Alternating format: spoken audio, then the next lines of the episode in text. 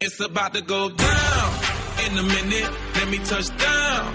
I'ma get it. Cause I, I, I been waiting all night to make it go from the friend zone to the end zone. Tryna take it to the house, baby, let's go. Cause I, I, I been waiting all night. It's game time.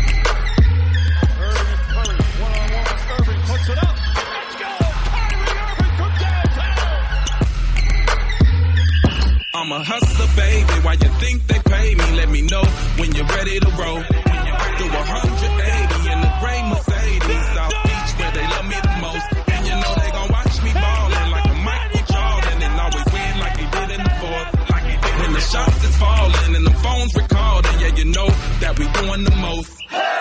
Canasto de tres We gon' make it rain, rain Xavi Cacho. like we won a championship game. We gon' need some more champagne Hola, ¿qué tal? Bienvenidos al programa 170 de Canasta de 3 de hoy, sábado 11 de noviembre de 2017, o lo que es lo mismo, el duodécimo programa de la segunda temporada de Canasta de 3. zone. Tryna take it to the house, El podcast semanal donde, como siempre, repasamos y analizamos cada sábado las noticias, resultados y rumores más importantes del planeta baloncesto de las últimas horas.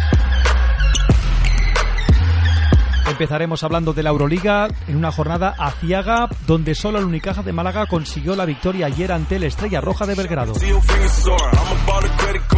Repasaremos clasificaciones y resultados y próxima jornada tanto de la Euroliga donde hay dos como de la Eurocup y la Basketball Champions League. Haremos la previa de la jornada número 8 en la Liga Endesa que nos trae al primer gran clásico de la temporada entre Real Madrid y Barça Lassa para mañana domingo a pesar de que los dos no llegan en su mejor momento. Como siempre haremos la previa con nuestro coach de cabecera Pedro López comentando también la jornada de Euroliga. Ya en el tramo final del programa analizaremos lo que ha pasado esta semana en la NBA, donde hablaremos de los Boston Celtics que llevan 11 victorias seguidas a pesar de las lesiones. Esta noche Kyrie Irving, de los Thunder que no acaban de arrancar y de los Rockets y el hasta ahora MVP para muchos, James Harden. Ah, y del debut con victoria del nuevo jugador de los Milwaukee Bucks, Eric Bledsoe. Y antes de irnos analizaremos lo que ha pasado esta madrugada en el arranque de la NCAA y el baloncesto universitario, donde los principales favoritos han cumplido sin problemas. Ya sabéis que si queréis opinar, comentar y estar informados de las últimas noticias relacionadas con el baloncesto, lo podéis hacer a través de los canales habituales, a través de Twitter, arroba canasta de 3, cualquier sugerencia vía mail a canasta de 3 arroba hotmail.com, en Facebook www.facebook.com barra canasta de 3 y en el canal de YouTube del programa YouTube barra canasta de 3. Con estos ingredientes un poquito pasados de calorías, empezamos el programón de hoy.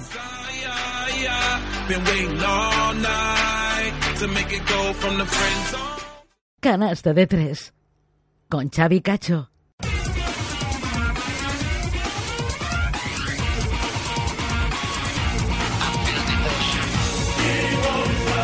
Abrimos el canasta de tres de hoy hablando, como no, de la Euroliga en una jornada número 6 bastante aciaga para los representantes españoles, porque salvo el Unicaja de Málaga, los otros perdieron sus partidos. El Unicaja que ganaba ayer 79 a 65 a la Estrella Roja, pero ya el jueves el Real Madrid, un mervado Real Madrid, perdía 90 a 83 en la pista del Maccabi de Tel Aviv.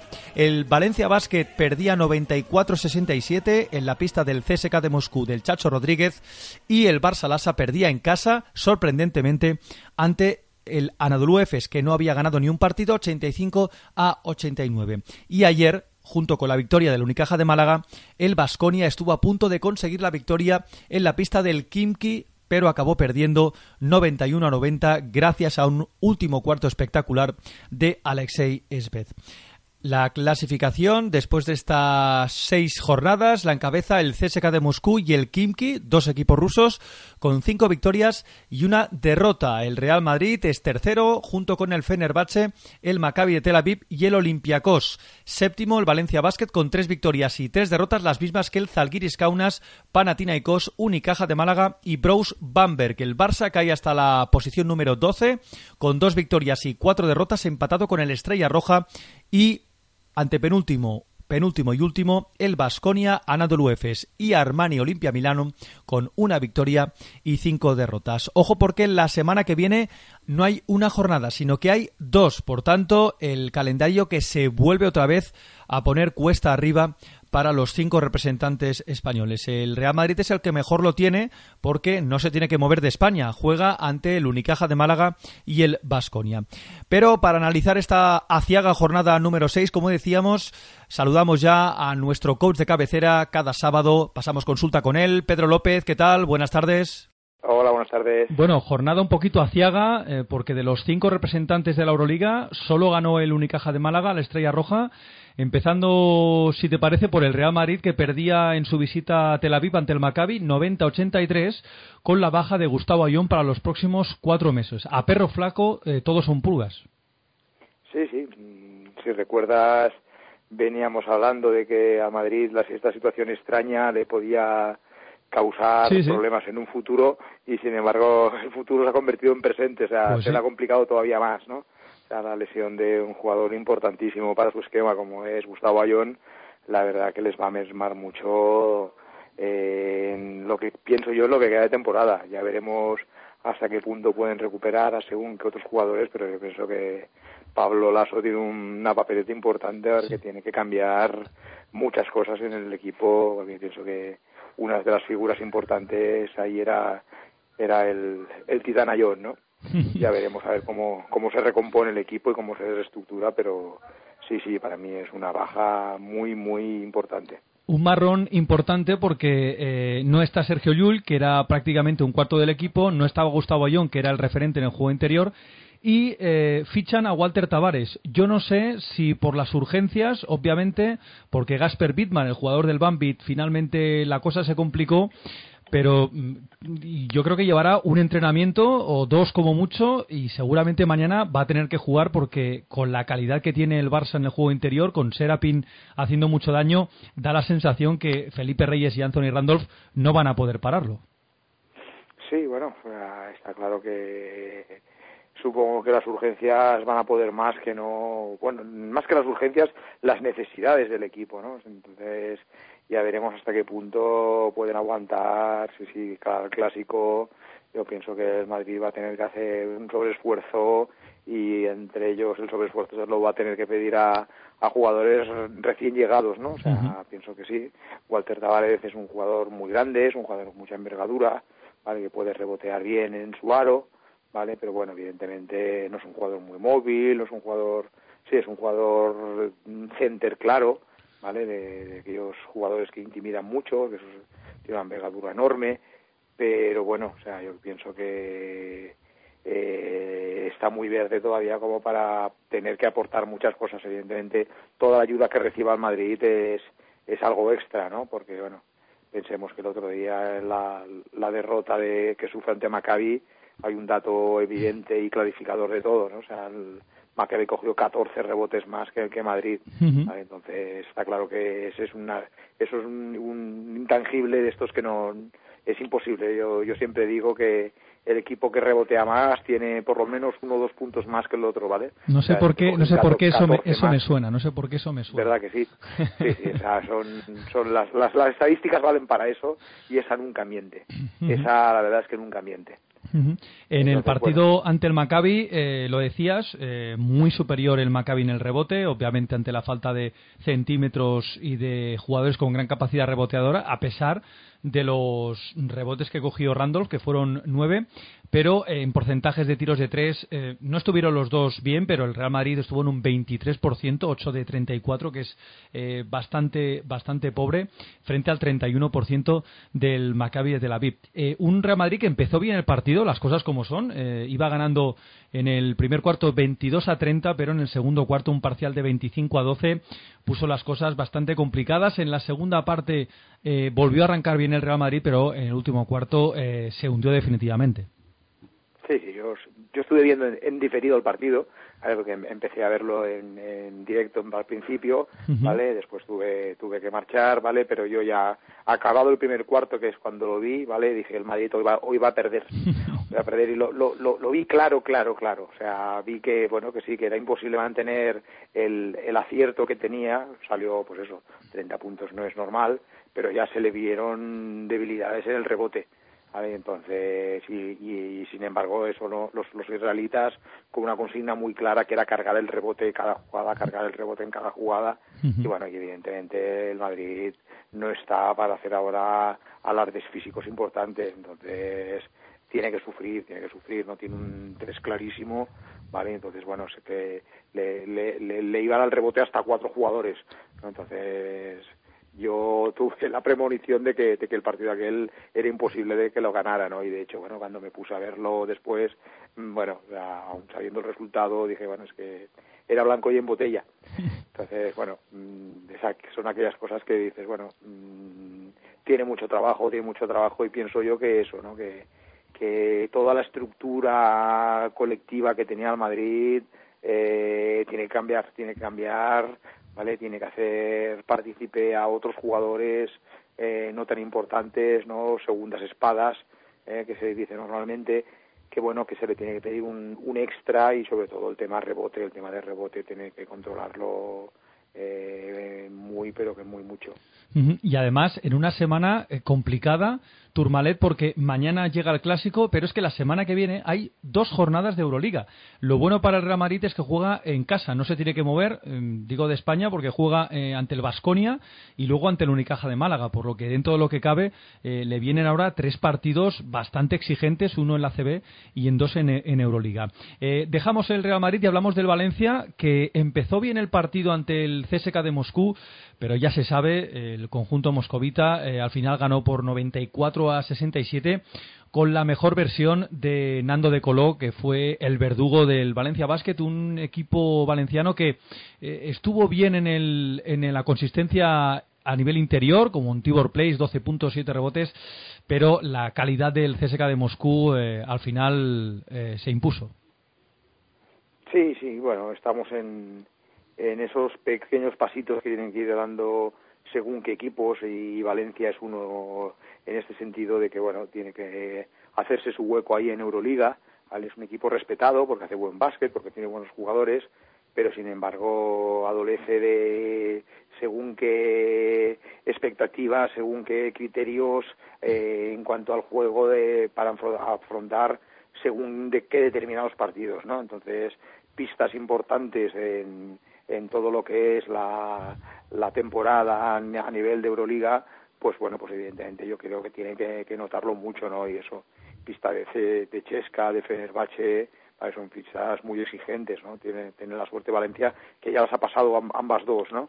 pero bueno, pero lo mismo, ¿no? Pista, cualquiera de las pistas griegas, ¿vale? O sea, según qué partidos, pues bueno, o sea, yo pienso que todavía Valencia está un año por, por debajo de, de todos estos grandes hitos de, de ir a jugar a una pista con de tanta entidad y, y tener la resolución de decir de sacar el partido adelante, ¿no? ah, que evidentemente que el rival puede tener un mal día, que el rival puede tener, pero a poco que hagas valoraciones de uno y otro tipo, pues eh, es muy complicado, es muy complicado, ¿no? Y, y Valencia pienso que está en esa fase, en esa fase de acabar de creerse ciertos mecanismos que le permitan, pues bueno, eh, ya tutear y tratar de tú a tú a, todos estos grandes equipos de, Euroliga. Y además se, vio la gran defensa de, de Dimitris Itudis. Eh, ojo a los porcentajes de tiro de los rusos: 57% en tiros de campo, 60% en tiros de 3, 10 de 17 y en el Valencia Basket, 45% en tiros de 2 y 26%, 6 de 23 en tiros de 3, lo que habla muy bien de la defensa, eh, principalmente en la segunda parte que ahogó al equipo de Chus Vidarreta, el CSK de Moscú, que sigue ahí con, paso firme. Hablamos del Barça Lassa porque a mí, francamente, me sorprendió, me descolocó esta derrota en casa ante un equipo, el Anadolu Efes, que no había ganado todavía ningún partido en, en esta edición de la Euroliga y sorprendentemente hizo un gran partido. Mm, tal vez le faltó consistencia defensiva al equipo de, de Sito Alonso. Sí, la verdad es que sí que es uno, después de dos resultados bastante positivos, que parecía, parecía que había salido de, del pozo anímico, del pozo de resultados que había que llevaba últimamente el Barça Lasa, ¿vale? y además con dos buenos partidos, ¿vale? tanto en Europa como, como en Liga CB. Eh, bueno, y la verdad que es un tanto difícil de explicar el, la derrota. Sí que es verdad que Anadolu hace un partido muy muy completo interesante exactamente vale muy sólido. Y Barça pues bueno pues empieza titubeante es capaz de eh, poner un ritmo defensivo importante pero al final pues bueno o sea el rival también está un a un alto nivel y, y bueno y son capaces de, de, sacar el partido no o sea sabemos Anadolu por mucho que, que fuese hasta ese momento la cenicienta del grupo pues es un equipo con mucho potencial, es un equipo que pensemos que el año pasado estuvo en semifinales de, de Euroliga, ¿no? No estamos hablando de un cualquiera, estamos hablando de un muy buen equipo y bueno, ya veremos hasta qué punto, pues bueno, puede ser un, un resbalón importante o no el, el hecho de, la, de la derrota del Barça en su pista. Y además teniendo en cuenta que el mejor jugador de la Anadolu Efes es un viejo conocido, Vladimir Stimac, eh, que estuvo en el Unicaja de Málaga, que se está destapando en esta temporada como un grandísimo jugador, ha aumentado su rango de tiro, 22 puntos, 8 rebotes, eh, fue muy superior a, Kevin Serapin, a Dian Morman, incluso a Ante Tomic, y fue un auténtico incordio para el equipo de Sito Alonso. Eh, Eric McCollum, este base eléctrico, llevaba unos 3-4 partidos que no estaba jugando bien y en el partido ante el Barça pues hizo 21 puntos con buenos porcentajes de tiro. Y Rick Ledo, el exjugador del Vitoria, del Vasconia, con 21 puntos también fue el, auténtico verdugo del, equipo. Y en el Barça Lasa pues Kevin Serapin 19 puntos pero eh, solo un rebote, sorprende que el center del equipo solo capture un rebote y eh, ante Tomic, que jugó apenas 10 minutos, da la sensación que está haciendo eh, su mini pretemporada, eh, pero no es un jugador mm, del que tenga que jugar 30 minutos en Euroliga y en ACB, y eso se, se está notando.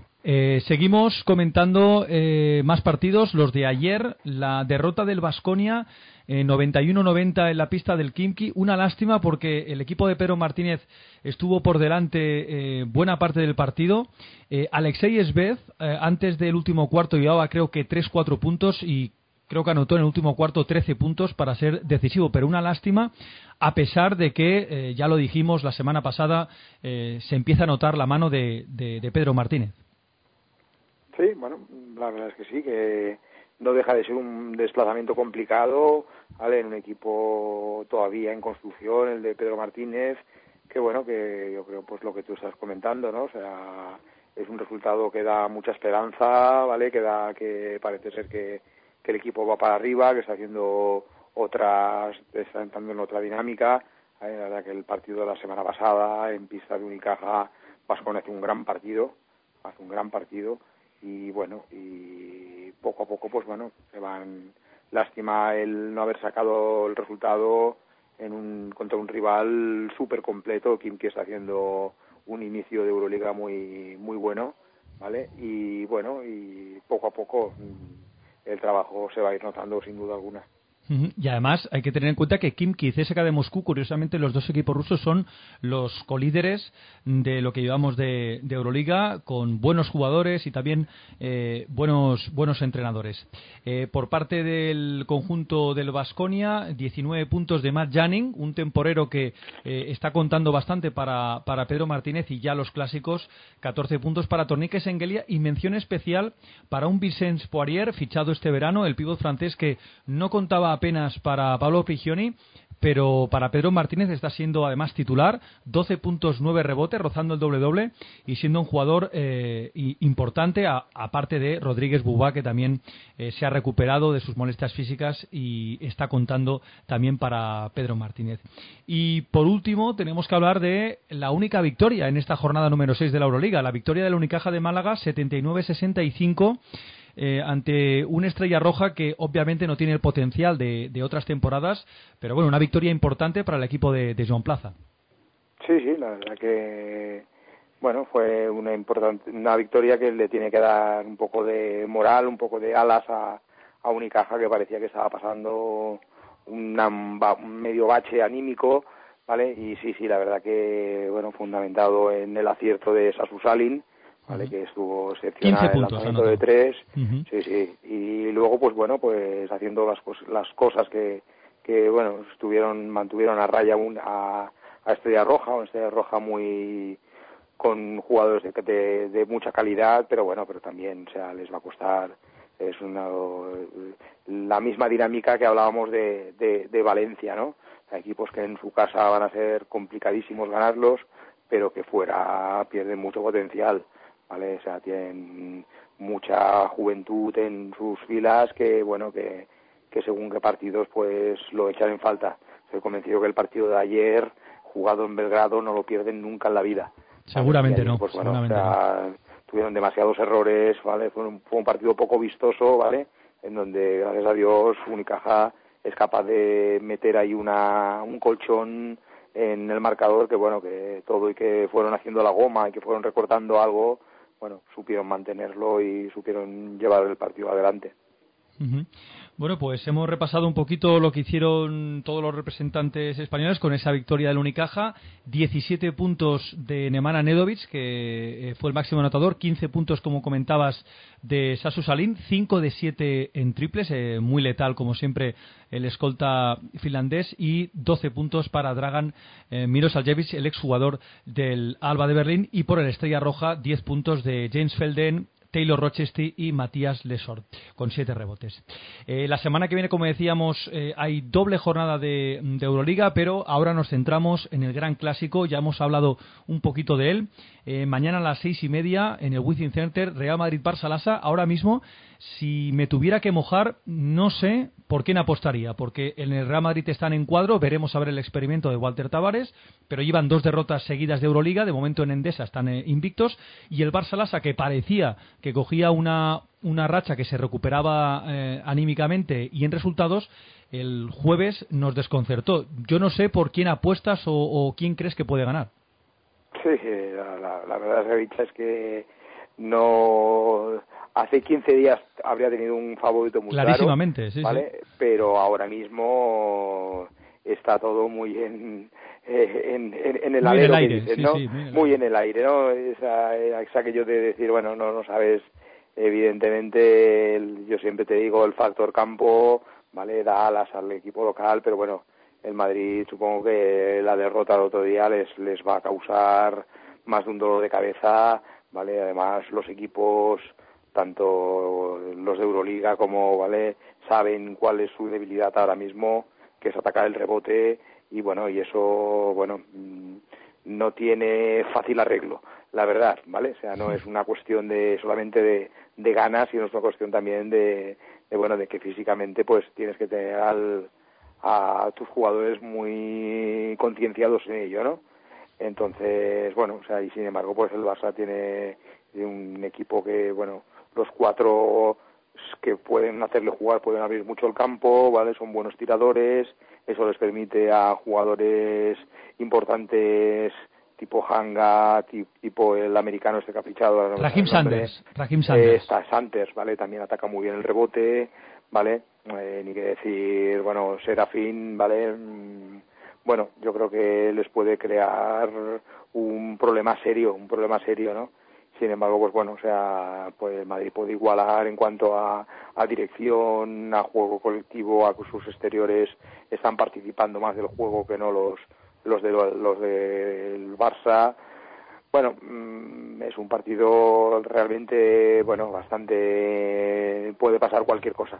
Puede pasar cualquier cosa, ¿no? También, a ver, el aspecto moral, ¿vale? Los dos llegan quiero suponer que dolidos por Llegan de bajón, llegan de bajón. Eh, exactamente, ¿vale? Y entonces, evidentemente, el que gane va a salir reforzado. Va a salir reforzado y el otro va a salir, va a quedar muy- bastante tocado. O sea, es verdad que, bueno, es aquellos partidos que pueden marcar tendencia pa- en favor de uno o en favor de otro.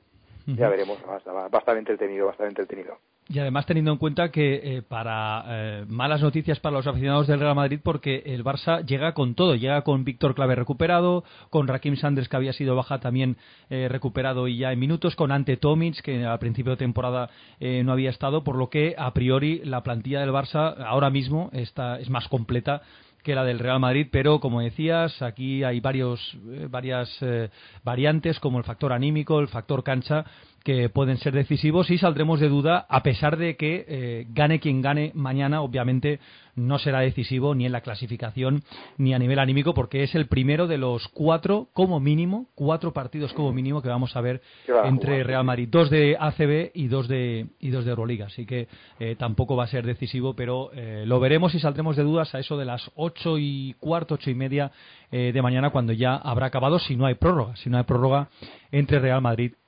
y Barça eh, Pedro, eh, la semana que viene más, como siempre, eh, analizaremos las dos jornadas de Euroliga que tenemos, porque no tenemos una, tenemos dos, y por supuesto analizaremos el gran clásico de mañana entre el Real Madrid y el, y el Barça. Muy bien, nos vemos.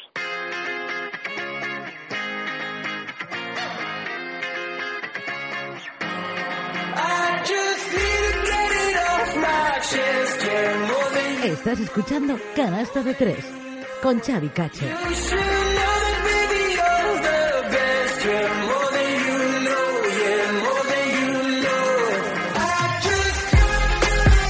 Continuamos en el canasta de tres y después de repasar lo que pasó en la Euroliga es momento para saber qué es lo que hicieron nuestros tres representantes españoles en la Eurocup y también los otros tres en la Basketball Champions League. Empezamos por la Eurocup donde solo el Gran Canaria consiguió la victoria, derrotas del Moraván Andorra y del Retabet Bilbao, el conjunto andorrano que jugaba ante uno de los gallitos de la competición, el Darusafaka de David Blatt y perdía en el Volkswagen Arena 85 a 77 a pesar de los buenos números de Vladimir Jankovic, 14.6 rebotes, 5 asistencias y 4 robos para un total de 28 de valoración, 17 puntos para Prezem Karnovsky, el exjugador de Gonzaga, con 6 rebotes y 14 puntos del base francés Andrew Alvis. Y por parte de los turcos, el mejor, como no, Scott Wilbekin, con 24 puntos, 6 asistencias y 5 robos para un total de 21 de valoración, y James Bell con 22 puntos y 6 rebotes y atención 27 de valoración. Por cierto, en el Darusafaka está jugando el exjugador del Retabet Bilbao, Michael Eric, que jugó de titular 11 puntos, 9 rebotes para un total de 15 de valoración. Hablamos de la victoria del Herbalife Gran Canaria 68-84 en la pista de Las Bell Villerban. Buenas noticias y buen partido del equipo de Luis Casimiro que se fundamentó a los puntos de Marcus Eriksson otra vez más con 18 puntos, 16 puntos, 10 rebotes para Ondrek Balvin y ojo al partido de Ulis Baez, 11 puntos, 9 rebotes, 5 asistencias para un total de 25 de valoración. Por parte de los franceses, 15 puntos para Charles Cahudi y 12 puntos para David Lighty fueron de los más destacados. Y por último, tenemos que hablar de la derrota del Retabet Bilbao en Miribilla ante el Alba de Berlín de Aito García Reneses por 86 a 94. Hay que decir que el equipo alemán es líder en la Bundesliga, en la BBL, y es uno de los equipos realmente fuertes de la Eurocup. Por parte del Retabet Bilbao, 20 puntos para Lucio Redivo, 17 puntos para Alex Mumbrú, que se multiplicó con 4 rebotes y 5 asistencias. Mientras que en el conjunto alemán, 15 puntos para Peyton Siva, 14 puntos para Marius Grigonis, el exjugador del Iberostar Tenerife e Ice Manresa, y 12 puntos para Estefan Peno, el jugador que está cedido por el Barça Lassa. La clasificación Después de estos cinco partidos, en el grupo A la encabeza como no el Darusafaka, líder invicto con cinco victorias y cero derrotas. Segundo, empatado con el Fiat Turín, el Unix Kazán, con tres victorias y dos derrotas. 2-3 para Chedevicha de Zagreb. 1-4 para Morabanc Andorra y Levallois Metropolitans. En el grupo B, Bayern de Múnich, líder en solitario, con 5 victorias y 0 derrotas, con 3-2 el Budugnost y el Lietka Belis, con 2-3 el Grisimbon Reggio Emilia y con 1-4 el Galatasaray y el Japol de Jerusalén. En el grupo C, Lokomotiv Kuban, líder en solitario, con 5 victorias y 0 derrotas, Alba de Berlín, segundo con cuatro victorias y una derrota, con 2-3 Lietuvo Ritas y Limos y con 1 y 4 el Retabet Bilbao y el Partizan de Belgrado. Y en el grupo D, Herbalife Gran Canaria, líder junto con Zenit de San Petersburgo y Tofas Bursa con tres victorias y dos derrotas, con 2-3 el Asbel Villarban, el Dolomiti Energía Trento y el Radio Farm Ulm. La próxima jornada será la jornada número 6 para la próxima semana. Y ojo porque el Moraván Andorra visita una de las pistas más complicadas, el Unix Kazán de Kino Colom, que además está que se sale y será el próximo miércoles a partir de las 5 menos cuarto de la tarde. Los otros partidos de este grupo A, Darusafaka Levallois Metropolitans, también el miércoles a las 6 y cuarto y a las 8 y media Fiat Turín Chetevicha de Zagreb. En el grupo B, el miércoles a las 7 y cuarto, Japón Jerusalén Lietka Belis, a las 8 y media Bayern de Múnich Galatasaray y también a las 8 y media Grisinbon Reggio Emilia Budugnos. En el grupo C, el Retapet Bilbao, que recibe en Miribilla Lietubo Ritas el miércoles a las ocho y media. A las 8 de la tarde, Partizan de Belgrado, Alba de Berlín y a las seis y media, Lokomotiv Cuban, Limos. Y por último, en el grupo D, el Herbalife Gran Canaria que marcha a Rusia a jugar al Zenit de San Petersburgo a partir del martes, martes 14, a las 6 de la tarde. Los otros partidos en este grupo D, Asbel Villerban, Dolomiti Energía Trento a las ocho y media el martes y el miércoles a las 6, Tofas Bursa, Radio Farm Ulm. Dejamos la Eurocup y hablamos de la Basketball Champions League porque ahí, salvo el UCAM Murcia que perdió, tanto Movistar Estudiantes como Iberostar Tenerife consiguieron la victoria y el Movistar Estudiantes después de una prórroga y después de otro partidazo, como no, de Silvel Landesberg con 22 puntos, 4 rebotes y 3 asistencias. También buen partido para Goran Sutton con 14 puntos y 5 rebotes, mientras que por el Medi Bayreuth el equipo que se enfrentaba al Iberostar Tenerife, 21 puntos de Lake Linard y 20 puntos para Gabe York, el exjugador de la NBA. El Iberostar Tenerife que conseguía una victoria de prestigio en la pista del PAOK de Salónica por 74 a 79 con un gran partido de Nico Ricotti con 22 puntos, 4 rebotes, 5 asistencias. A un gran nivel está jugando Nico Ricotti en estos últimos partidos. Buen partido también de Mike Toby, 15 puntos y 7 rebotes y 12 puntos para Mateo Ponitka, mientras que en el PAOK de Salónica el mejor con 16 puntos Katsibelis y con 15 Jones. Y tenemos que hablar de la única noticia negativa en la Basketball Champions League, la derrota de Lucas Murcia en casa ante el Pinar Carsillaca por 91 a 96, a pesar del buen partido de Kelvin Hannan con 21 puntos y 5 rebotes y también Kluf con 21 mientras que en el Pinar Carsillaca, en el equipo turco, con 30 puntos Kennedy y con 23 puntos Jones. La clasificación en esta Basketball Champions League en el grupo A, el UCAM Murcia es quinto con dos victorias y tres derrotas en un grupo en el que domina en solitario el Mónaco con cinco victorias y cero derrotas. En el grupo B, el Iberostar Tenerife es colíder junto con el Ludisburg y el Neptunas Claipedas con cuatro victorias y una derrota. En el grupo C, el Movistar Estudiantes es cuarto con tres victorias y dos derrotas, empatados con el Estrasburgo y el Medi Bayrot en un grupo en el que, por cierto, domina con cuatro victorias y una derrota el Humana Reyer Venecia. Próxima jornada será la jornada número 6 en esta Basketball Champions League que nos dejará para el martes a las 8 de la tarde un partido complicado del Movistar Estudiantes en la pista del Bambi de Gasper Bitmar a partir de las 8 de la tarde. El martes a las 8 de la tarde, Bambit Movistar Estudiantes. Para también el mismo martes a las 8 y media, el UCAM Murcia se enfrenta al líder invicto, al Mónaco. Esperemos que el equipo de Ivonne Navarro consiga la victoria y ya para el miércoles el Iberostar Tenerife que visita la pista del Elan Chalon francés.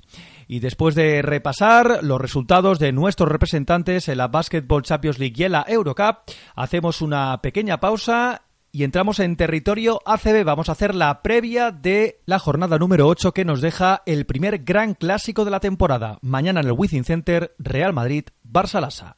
Ahí es nada. Si quieres estar informado de todo lo que pasa en el planeta baloncesto, este es tu programa. Canasta de tres con Xavi Cacho todos los sábados en iVox y iTunes.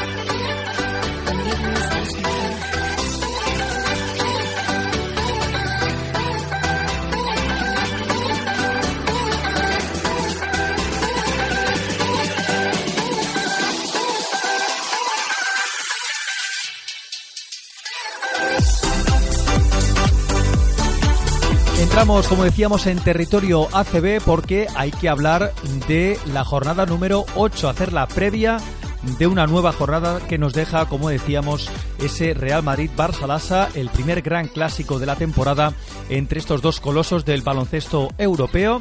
Mañana a partir de las seis y media en el Wizzing Center. Pero antes tenemos que repasar lo más destacado de la jornada número 7 del pasado fin de semana que nos dejó la victoria del Real Madrid en una pista complicada, 74-84 como es la del Iberostar Tenerife, pero pierde, como ya hemos comentado antes, a Gustavo Bayón, uno de los puntales para Pablo Lasso para los próximos cuatro meses. Veremos a ver mañana el debut de Walter Tavares, pero está ahora mismo el juego interior del Real Madrid un poquito en cuadro. Veremos a ver cómo salva este partido el conjunto blanco.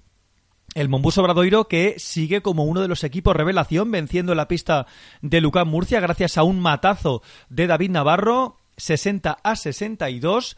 El Tecniconta Zaragoza suma dos victorias de forma consecutiva después de ganar al Basconia y el pasado fin de semana después de derrotar con contundencia al del Teco de Porfirio Fisac por 97 a 73. Pero sin duda el partidazo de la jornada Estuvo en Badalona, en el Olympic, donde el Seguros Divina Juventud se llevó después de una prórroga un partidazo, una oda al baloncesto ofensivo contra el Morabanc Andorra 103 a 101. El Betis Energía Plus, a pesar de cambiar de entrenador, Oscar Quintana no se pudo estrenar con victoria y perdía ante el Movistar Estudiantes por 81 a 90. El Herbalife Gran Canaria conseguía la victoria contundente ante el Montaquit Labrada que suma dos derrotas de forma consecutiva, 87 a 65. El Valencia ganaba no sin problemas al San Pablo Inmobiliaria de Burgos, 87 a 78. El Barça Lassa ganaba con contundencia, 83-104 en la pista del Retabet Bilbao. Y por último, el Vasconia, que ya presenta síntomas de mejora, ganaba al Unicaja de Málaga 72-73 en el Martín Carpena. Y ahora es momento, como decíamos, para hacer la previa de esta jornada número 8, que empieza esta tarde con dos partidos. A las 7 de la tarde, el sorprendente y equipo revelación Monbus Obradoiro, que recibe a uno de los gallitos de la competición, como es el Herbalife Gran Canaria de Luis Casemiro. El conjunto gallego con un balance de cinco victorias y dos derrotas, firma su mejor arranque en la historia de la Liga Endesa. Y además, el conjunto canario tendrá que estar muy pendiente de Matt Thomas, el exjugador de los Lakers, que está en un buen momento de forma. Y también en el conjunto del Gran Canaria hay que estar muy pendiente de Marcus Ericsson. Los dos, tanto Matt Thomas como Marcus Ericsson, son dos de los mejores triplistas de la Liga Endesa. Y el protagonista será Alberto Oliver, que está a siete asistencias de convertirse en el quinto mejor pasador en la historia de la Liga Endesa. Casi nada al aparato. En cuanto al parte médico, Jordan Baczynski es baja por el Mombo Sobradoiro, mientras que Pablo Aguilar lo es por el equipo de Luis Casimiro. Y en los precedentes, el Herbalife Branca Ganado en cinco de los siete últimos desplazamientos al Fuente Dosar. Por tanto, lo tiene todo de cara, pero este Monbus Obradoiro no tiene nada que ver al de otras temporadas. Vamos al otro partido del sábado a las 8 de la tarde, San Pablo Burgos, UCAM Murcia. El San Pablo Burgos que busca su primera victoria en la Liga Endesa. Han pasado siete jornadas y en algunos partidos ha quedado lo ha tocado con la yema de los dedos prácticamente, pero no lo ha conseguido. Y recibe al UCAM Murcia, un equipo que entre semana jugó competición europea, la Basketball Champions League. Y veremos a ver si el equipo de Diego Epifanio puede conseguir la victoria. Un Diego Epifanio que ha dicho que esta semana en la previa que el equipo está trabajando bien y que cada uno sabe qué es lo que tiene que hacer en el campo y vamos dando pasitos a pasitos. Y hablar del San Pablo de Burgos es hablar de Deon Thompson, que está siendo el mejor con un promedio de 17.5 rebotes y casi dos tapones para un total de 21 de valoración, por lo que si el San Pablo Burgos quiere conseguir la victoria, Deon Thompson tendrá que estar en su mejor nivel.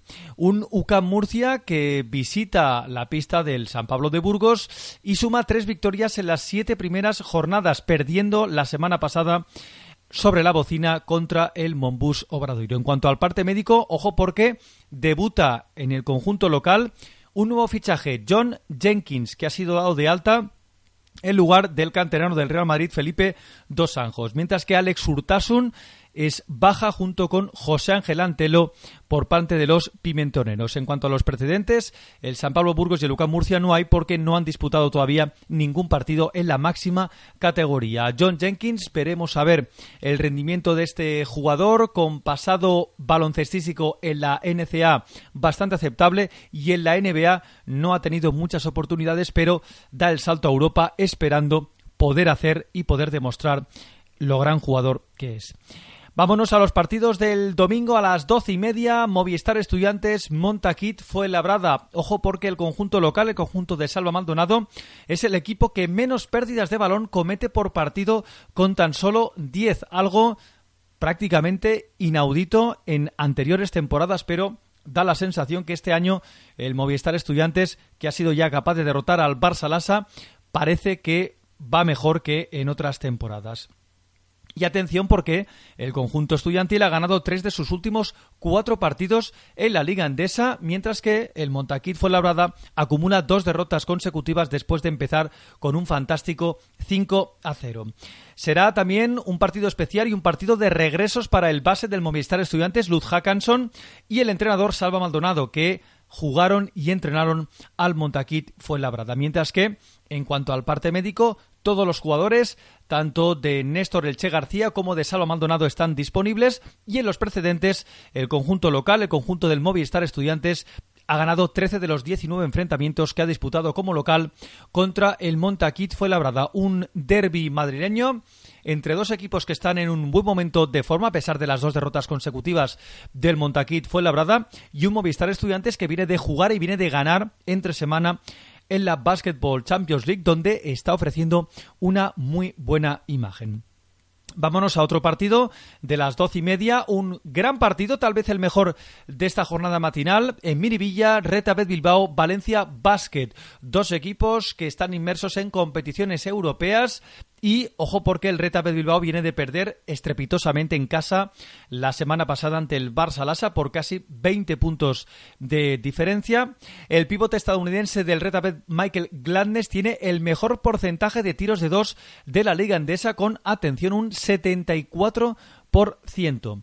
Y decíamos, el Valencia Basket acumula tres victorias de forma consecutiva y es el segundo clasificado con un balance de seis victorias y una derrota, mientras que el Reta Bilbao no acaba de coger la marchita, la rachita, para acabar de estar entre los mejores.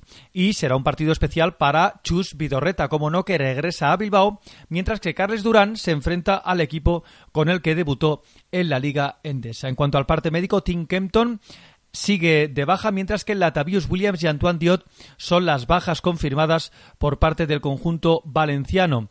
Joan Sastre ya disputó partidos entre semana en la pista del CSK de Moscú, por lo que se espera que reaparezca también en Euroliga. Y en cuanto a los precedentes, máxima igualdad entre ambos equipos, y es que cada uno de los equipos ha ganado ocho partidos en los precedentes disputados en Miribilla, disputados en Bilbao.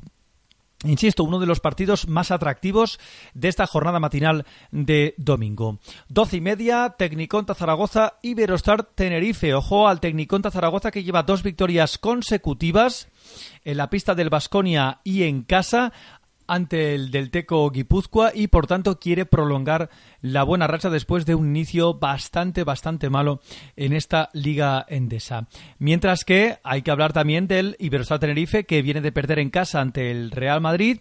Será un partido muy atractivo para Rodrigo San Miguel que regresa a Zaragoza. De hecho, él es de allí, nacido en Zaragoza ciudad. Y ojo al dato porque todos los duelos entre Tecniconta Zaragoza y Tenerife de las últimas dos temporadas han finalizado con victoria local, por lo que ganar a domicilio parece bastante complicado. El conjunto del Iberostar Tenerife, que es la mejor defensa, por cierto, de la Liga Endesa, tan solo encaja 70 puntos por partido y es el equipo, atención, que más rebotes ofensivos captura con 14. En cuanto al parte médico, Ferran Basas sigue de baja, mientras que el último fichaje aurinegro que viene a sustituir a Ferran Basas, Pedro Llompard, ha sido dado de alta y podría debutar, por cierto, un exjugador del Tecniconta Zaragoza. Y en cuanto a los precedentes, el conjunto Maño ha ganado tres de los cinco duelos que ha disputado como local contra el Iberostar Tenerife. Dejamos los partidos del domingo por la mañana y nos vamos ya a los partidos de la tarde. A las seis de la tarde, Basconia Seguros Divina Juventud. Ojo porque el conjunto vasco ha ganado 19 de los 20 últimos duelos en Vitoria entre vasconistas y verdinegros. Y también será un partido especial para dos personas, concretamente tres, para Pedro Martínez, actual entrenador del Vasconia y ex entrenador del Seguros Divina, y Marcelino Huertas, que se miden al equipo donde debutaron en la Liga Endesa, mientras que Sergi Vidal jugó nueve temporadas, que se dice pronto, en el conjunto vitoriano. Y hablando de Sergi Vidal, si juega, que se espera que sí, cumpliría 585 partidos en la Liga Endesa, igualaría atención a Joan Creus como decimocuarto jugador con más partidos en la historia de la Liga Endesa. Sergi Vidal que en los últimos dos tres partidos está jugando francamente bien, está siendo el Sergi Vidal que estamos acostumbrados a ver en la Liga Endesa y eso le está viniendo muy bien al equipo de Diego Ocampo. Mientras que en el parte médico, Jordan McRae que no disputó el partido de Euroliga es duda, mientras que Alex Ruoff continúa siendo baja en el conjunto de Badalona. Y en los precedentes, máxima igualdad en uno de los enfrentamientos históricos de la competición, con 25 victorias para cada equipo en los precedentes disputados en Vitoria. Vámonos al penúltimo partido, no, al antepenúltimo partido de esta jornada, a las 6 de la tarde del Teco Guipúzcoa Unicaja de Málaga, el Unicaja que se ha impuesto en cuatro de las últimas cinco visitas a San Sebastián y el equipo local, el Guipúzcoa, lidera la competición en rebotes con 40 con 3, mientras que Unicaja es el segundo equipo con más asistencias con casi 20 por partido. El alero de Unicaja de Málaga, Dani Diez, fue designado mejor joven de la Liga Endesa 2014-2015 precisamente vistiendo la camiseta del Guipúzcoa, por lo que será un partido especial. Y en cuanto al parte médico, Dani Díez se perdió el partido de Euroliga debido a unas molestias, aunque se espera que pueda jugar en este partido contra el conjunto guipuzcoano. Y en cuanto a los precedentes, el Unicaja ha ganado en cinco de los nueve últimos desplazamientos disputados en San Sebastián. Vámonos al partido de las seis y media, al penúltimo, Morabanca Andorra Real Betis Energía Plus. Ojo al dato porque en los últimos tres duelos entre Andorra, tres victorias del Moraván y por una diferencia media de 23 puntos. No es el mejor partido para el Real Betis Energía Plus de Óscar Quintana, que ha dicho esta semana que el equipo está haciendo un esfuerzo en lo físico, en lo técnico, pero existe esa ansiedad de querer ganar cuanto antes y estrenarse en esta Liga Endesa. Por cierto que San Pablo Burgos y Real Betis Energía Plus están como colistas con cero victorias y siete derrotas, por lo que el conjunto sevillano querrá conseguir su primera victoria. Y el protagonista, sin duda, será Chris Copeland, el exjugador de los Knicks, de los Indiana Pacers y más equipos, que debutará en esta liga endesa. Un jugador, un 4 con buena mano desde el perímetro y además gran capacidad reboteadora que le puede venir muy bien al equipo del Morabanca Andorra. Mientras que en el duelo, frente a frente, dos de los máximos anotadores de la competición. Jaka Blasic, con una media de 16,3, se enfrenta a Ryan Kelly, con una media de 15 por partido. Y en cuanto al parte médico, Becca Burjanache sigue lesionado y ha sido dado de baja en lugar de como decíamos, Chris Copeland, el último fichaje andorrano. Y en cuanto a los precedentes, el conjunto andorrano ha ganado en cinco de los siete precedentes disputados en el Principado.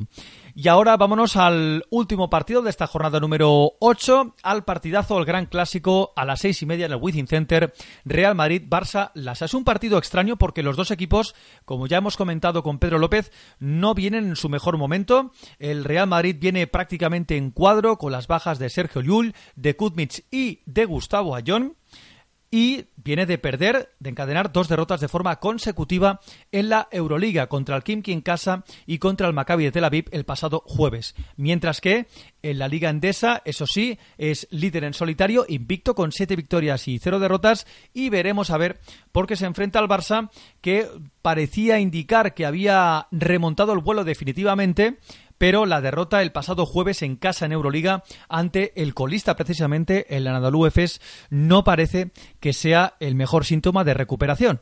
Y además, la semana que viene, como ya hemos dicho, hay dos jornadas de Euroliga, por lo que va a ser una semana bastante dura para un Real Madrid que está en cuadro y este esfuerzo físico que están haciendo los jugadores seguramente estén empezando a notarlo. El Real Madrid llega al primer clásico de la temporada, por cierto, como invicto en la Liga Endesa. Y el protagonista, en caso de jugar, en el partido de Euroliga no lo hizo, Juan Carlos Navarro será el hombre que más clásicos ha disputado en toda la historia, con 63 y superando a todo un clásico y una leyenda del baloncesto español como Juan Antonio San Epifanio Epi. En cuanto al duelo, se enfrentan los dos mejores ataques, el Real Madrid con 91,8 y el Barça Lassa con 91,7 de media por partido. Ya hemos dicho que en cuanto al parte médico, Gustavo Ayón, Kuzmich y Sergio Lulson baja, mientras que han sido dados de alta Trey Tompkins y el último fichaje blanco, Walter Tavares, mientras que en el Barça Lassa, Sito Alonso va a tener a todos sus hombres a disposición, incluido Víctor Claver, que ya debutó la semana pasada en Liga Endesa. Y en cuanto a los precedentes, el Real Madrid se ha llevado 64 de los 96 clásicos que se han disputado en Madrid, por lo que parece que a nivel estadístico están a favor del conjunto blanco. Insisto, un partido que ahora mismo, si pudiera apostar o tuviera que apostar por victoria del Real Madrid o victoria del Barça Lassa no lo tengo tan claro. Los dos equipos ahora mismo son un tanto impredecibles. El Real Madrid debido a las lesiones y el Barça Lassa debido a su juego irregular, a pesar de que en defensa, eso sí, tienen que mejorar tanto blancos como blaugranas. A partir de las seis y media de la tarde, ese Real Madrid-Barça Lassa que yo de vosotros no me lo perdería. Ha dicho Pablo Lasso en la previa de este partido que para mí tiene ese punto de concentración y de partido grande y para los jugadores igual, queremos dar espectáculo e intentar ganar. Pero a las alturas de la temporada en la que nos encontramos no estamos hablando de un partido clave, un partido decisivo. Apenas es el primer enfrentamiento de los cuatro a priori, si contamos Euroliga y ACB, que van a tener de regular season, de temporada regular por lo que eh, veremos a ver finalmente quién es el que consigue la victoria en este primer gran clásico en el Within Center a las seis y media de la tarde entre Real Madrid y Barça Lassa. Repasamos rápidamente la clasificación. Real Madrid líder con 7 victorias, 0 derrotas. Segundo Valencia Basket, 6 victorias y una derrota con 5 y 2. Barça Lassa, Herbalife Gran Canaria, Montaquit Labrada y Mombuso Bradoiro. Con 4-3 Unicaja de Málaga e Iberostar Tenerife. Estos ocho equipos disputarían la fase final de la Copa del Rey. Noveno Movistar Estudiantes con 3-3, le falta un partido. Décimo Tecniconta Zaragoza, UCAM Murcia, Basconia y Reta Bilbao con tres victorias y cuatro derrotas. Decimocuarto Seguros Divina Juventud con 2-4. Decimoquinto y decimosexto del Teco Guipúzcoa y Moraván Cantorra con 2-5 y todavía sin estrenarse Real Betis Energía Plus y San Pablo Mobiliaria de Burgos con 0 victorias y 7 derrotas. Y después de hacer la previa de esta jornada número 8 con ese Real Madrid-Barça Lassa, hacemos una pequeña pausa y entramos en territorio Supermanager. Vamos a conocer al ganador de la jornada número 7 de la Liga Supermanager Canasta de 3. Canasta de 3 con Xavi Cacho.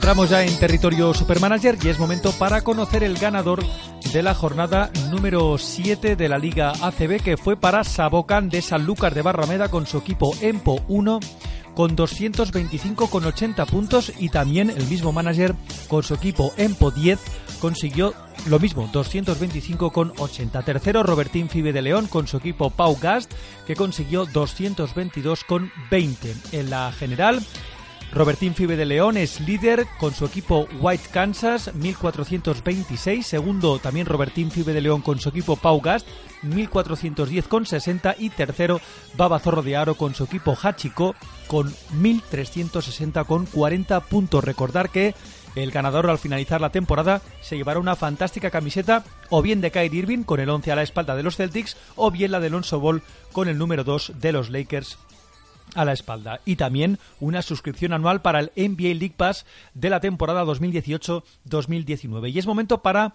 hacer esos consejos de última hora si no lo tenéis muy claro. Pero Vamos a empezar por los pivots, porque obviamente después de la lesión de Gustavo Ayón, que le mantendrá alejado de las pistas aproximadamente unos cuatro meses, el Real Madrid movía ficha y fichaba a Walter Tavares, exjugador de Atlanta Hawks y de Cleveland Cavaliers, que estaba jugando la Liga de Desarrollo de la NBA, y ha fichado a este pivot cabo-verdiano de 2.22 que desde que se fuera del Gran Canaria, lo cierto es que ha pasado con más pena que gloria por la mejor liga del mundo, por la NBA.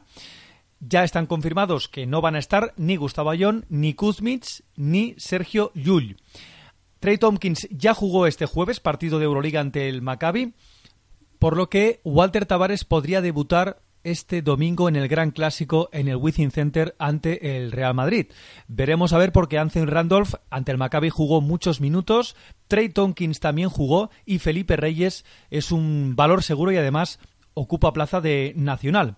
Empezando por los pivots, en el mercado encontramos obviamente que hay mucha gente que ha utilizado a Anthony Randolph.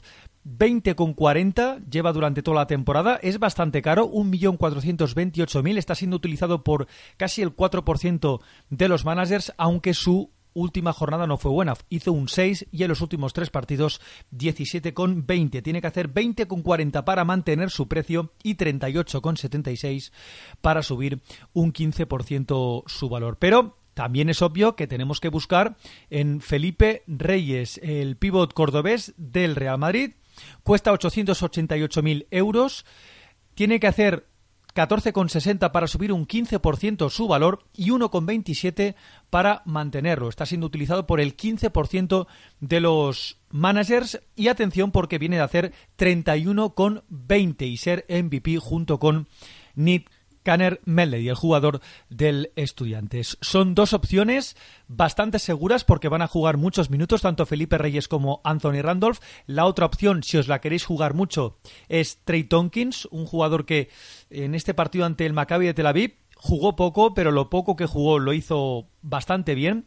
Y realmente son tres pivots que son capaces de hacer más de 20, pero cuidado porque juega contra el Barça, un equipo que a pesar de perder esta semana, como ya hemos comentado en los partidos de Euroliga, perder ante el Anadolu Efes, tiene mucha batería en el juego interior, por lo que también es recomendable que fichéis a Kevin Serapin, el pívot francés que ya ante el Anadolu Efes lo cierto es que lo hizo francamente bien con 19 puntos y es un jugador también muy a tener en cuenta el pívot del Barça Lassa concretamente Viene de hacer 19,20, cuesta 666.000 euros y tiene que hacer 12,40 para subir un 15% su valor y 0,98 para mantenerlo. Lo cierto es que cualquier pivot, Pierre Uriola, que ocupa plaza de Nacional, 888.000 euros. El propio Adrian Morman, 716.000. La verdad es que es una opción que puede salir bastante bien ante Tomic, que cuesta, eso sí, 976.000 euros y viene a hacer 14,40. Son opciones muy apetecibles para un mermado juego interior. Si os la queréis jugar con Walter Tavares, es una opción muy arriesgada, pero ciertamente, si os sale bien, habréis triunfado de lo lindo. Dicho los pivots, es momento para ir a los aleros porque el mejor la pasada jornada fue Silver Landesberg, que hizo 28,80, igual que Patrick Ricard, el jugador del Seguros Divina Juventud. En el caso del alero del Seguros Divina, tiene que hacer menos 16,52 para subir un 15% su valor y menos 24 para mantener su precio, que es de 555.000 euros. Eso sí, ocupa plaza de extracomunitario, por tanto hay opciones tal vez más apetecibles.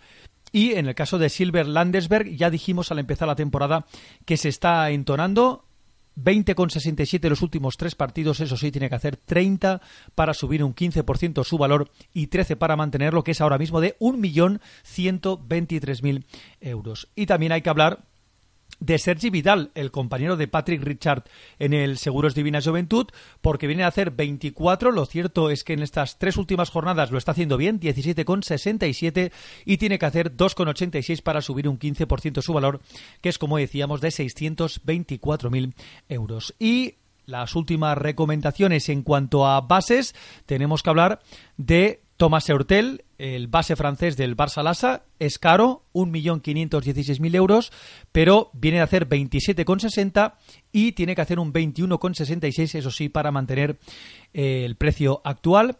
Omar Cook, un base valor seguro, el jugador del Movistar Estudiantes, 971.000 euros cuesta. Ojo, está siendo utilizado por el 40% de los managers, viene a hacer 26,40 y tiene que hacer solo 10,37 para subir un 15% su valor y menos 4,21 para mantenerlo. Juega en casa ante el Montaquit Fuenlabrada en otro derby madrileño. Y después de repasar el ganador de la jornada en la Liga Supermanager Canasta de 3 y de dar estos consejos de última hora, hacemos una pequeña pausa y marchamos, viajamos a los Estados Unidos. Hay mucha tela que cortar entre NBA y básquet universitario.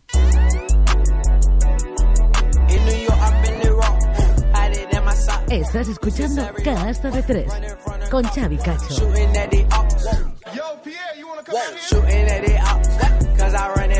Viajamos a los Estados Unidos para comentar lo más destacado y lo último en la NBA, donde tenemos que hablar de la gran racha de victorias seguidas de los Boston Celtics a pesar de los problemas que está teniendo de lesiones, porque esta pasada madrugada han sido capaces de ganar 90-87, sumar su victoria número 11 de forma consecutiva después de perder los dos primeros partidos de temporada, a pesar de las bajas para toda la temporada, ya lo sabéis, de Gordon Hayward, de All Horford, que lleva dos partidos que no puede jugar por una conmoción eh, cerebral que se produjo esta misma semana y durante el transcurso del partido de esta pasada madrugada, donde ganan, como decíamos, 90-87 a los dos minutos, Kyrie Irving recibe un golpe en la cara, concretamente en la nariz, brutal de su compañero Aaron Baines, en una acción bastante fortuita y el base, el ex de los Cleveland Cavaliers, tenía que abandonar el partido. Veremos por qué si se aplica ese protocolo por golpes en la cabeza. Ya sabéis que la NBA es muy estricta en este sentido, se perdería más de un partido. Pero el propio Brad Stevens, el entrenador de los Celtics, ya ha comentado que a pesar de las adversidades, a pesar de las lesiones, eh, porque la semana que viene o el próximo partido de los Celtics eh, tendrán que jugar sin teóricamente su Big Three. Veremos a ver si finalmente Kyrie Irving y Joel Horford pueden estar para este partido. Pero es sorprendente la gran defensa que estamos viendo de los Boston Celtics en este arranque de temporada y que le sitúa como líder en solitario de la conferencia este y también de la NBA con 11 victorias y 2 derrotas y esos 11 victorias de forma consecutiva. Pero en este secreto de los Boston Celtics la verdad es que hay muchos factores que están influyendo. El primero de todos tal vez sea eh, la gran capacidad defensiva, como decíamos, también la inclusión de Marcus Morris, que ya debutó la semana pasada y que en el partido de esta pasada madrugada ante los Hornets ha sido uno de los mejores, con 14 puntos y 7 rebotes, y también el rendimiento del jugador de segundo año, Jalen Brown, 10 puntos, 13 rebotes, y de Jason Tatum, el rookie, el ex de los Duke Blue Devils, que está respondiendo a las mil maravillas y que esta noche ha anotado 16 puntos. Pero yo al principio de temporada tenía mis dudas sobre cuál sería el nivel de estos Boston Celtics, teniendo en cuenta que se habían desprendido de Isaiah Thomas, el principal baluarte en otras temporadas, y que a pesar de que llegaba un jugador como Kyrie Irving, yo sinceramente tenía mis dudas y pensaba que costaríamos más de ver sobre todo un engranaje más perfecto como estamos viendo en este momento de la temporada de los Boston Celtics, ver cómo Jason Tatum tal vez le costaría adaptarse y no, es cierto, se ha adaptado a las mil maravillas y de momento no está notando ese rookie wall, el, muro de los rookies. Jalen Brown ha dado un paso al frente tras la lesión de Gordon Haywood y también eh, la llegada de Marcus Morris le ha venido también un jugador veterano, con buena mano, que es capaz de abrir el campo, un estilo All Horford que dé minutos de, descanso al exjugador de los Atlanta Hawks. Pero a pesar de la lesión de Kyrie Irving, que solo pudo jugar dos minutos, salió el exjugador del Basconia, Shai Larkin, y lo hizo francamente bien, con 16 puntos, aparte de los 29 minutos de Terry Rozier, que es el base suplente natural de Kyrie Irving, y que hizo un gran partido con 15 puntos, 7 rebotes, 4 asistencias y 2 robos. El caso de Terry Rozier es curioso porque yo estoy absolutamente convencido que en otro equipo eh, no jugaría ni un minuto, pero Brad Stevens tiene mucha fe en este jugador. Yo diría que tiene más fe en Terry Rozier que en Marcus Smart hasta se ha hablado en numerosas ocasiones de un posible traspaso o que Marcus Smart estaba disponible para traspaso y ayer cumplió e incluso también cumplió Shane Larkin a las mil maravillas, como decíamos, con esos 16 puntos. También el fichaje de Daniel Teis, el exjugador del Bros Bamberg, el pívot alemán, está rindiendo 7 puntos y 4 rebotes y un jugador del que están muy contentos en la franquicia de Massachusetts como es Aaron Baines, el pívot australiano. Bien es cierto que se ha forjado en tal vez la mejor cuna, como es la de Greg Popovich a su llegada a la NBA y eso le ha venido muy bien.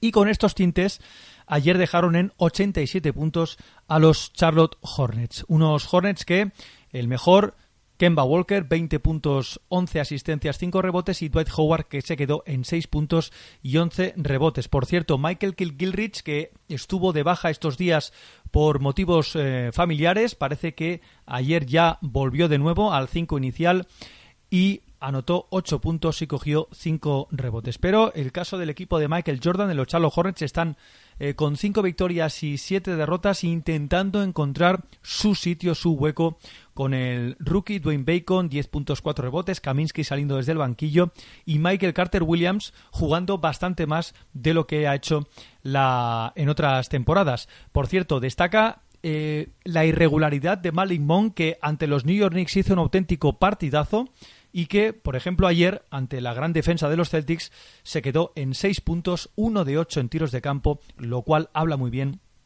de la gran defensa de los Boston Celtics, que es ahora mismo el equipo más en forma, el mejor equipo de la NBA, con esas 11 victorias seguidas y con 11 victorias y 2 derrotas. Pero hay que hablar de una de las noticias de la semana al final se completó el traspaso de Eric Bledsoe, jugador de los Phoenix Suns, a los Milwaukee Bucks a cambio de Greg Monroe y una primera ronda del draft. Un jugador que ya debutó, de hecho ha debutado esta pasada madrugada, con victoria en una pista complicada, aunque sin Kawhi Leonard es mucho más fácil los Milwaukee Bucks han ganado 94-87 a los San Antonio Spurs con 13 puntos, 4 rebotes y 7 asistencias de Eric Bledsoe en 29 minutos de juego. 6 de 15 en tiros de campo, 1 de 5 en tiros de 3. Bastante, me parece, para un jugador que acaba de llegar, que acaba de aterrizar y que apenas llevaba uno o dos entrenamientos en el equipo de Jason Kidd.